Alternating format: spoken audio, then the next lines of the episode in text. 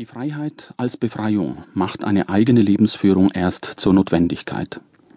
Denn das ist die Situation des modernen Individuums, frei zu sein von religiöser Bindung, denn es ist auf keine Religion mehr festgelegt, auf kein Jenseits mehr vertröstet. Aber die Folge ist, auf kleine und große Lebens- und Sinnfragen nun selbst Antworten finden zu müssen frei zu sein von politischer Bindung, denn aufgrund der Befreiung von jeglicher Bevormundung vermag jeder Mensch eigene Würde und Rechte gegen Fremdbestimmung geltend zu machen. Aber mit der Konsequenz, dass die Selbstgesetzgebung, die Autonomie im Wortsinne, sowohl individuell wie auch gesellschaftlich zur ebenso mühsamen wie unumgänglichen Aufgabe wird frei zu sein auch von ökonomischer Bindung, die zunächst noch darin bestand, dass die freie wirtschaftliche Tätigkeit einiger zur Hebung des Wohlstands aller beitragen sollte. Aber die Befreiung davon sorgt für soziale Kosten, deren Bewältigung größte Mühe macht.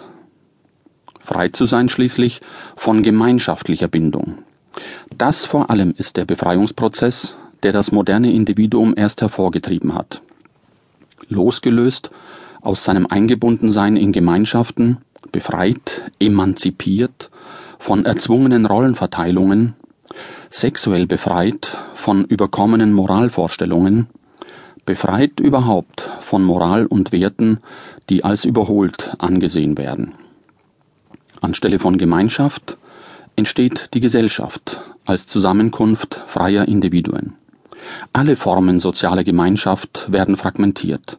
Die Großfamilie schrumpft zur Kleinfamilie, deren Bruchstücke führen zur Patchwork-Familie und zum Single-Dasein, bis schließlich nicht nur der Individualismus wirklich wird, sondern auch die Selbsteliminierung des Individuums möglich ist, die letzte Befreiung.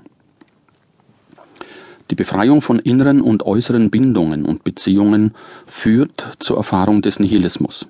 Moderne ist eine Auflösung von Zusammenhängen und somit von Sinn. Aber die Bedeutsamkeit von Zusammenhängen ist in ihrer Abwesenheit am besten zu erkennen. Alles steht auf dem Prüfstand. Nichts steht mehr fest.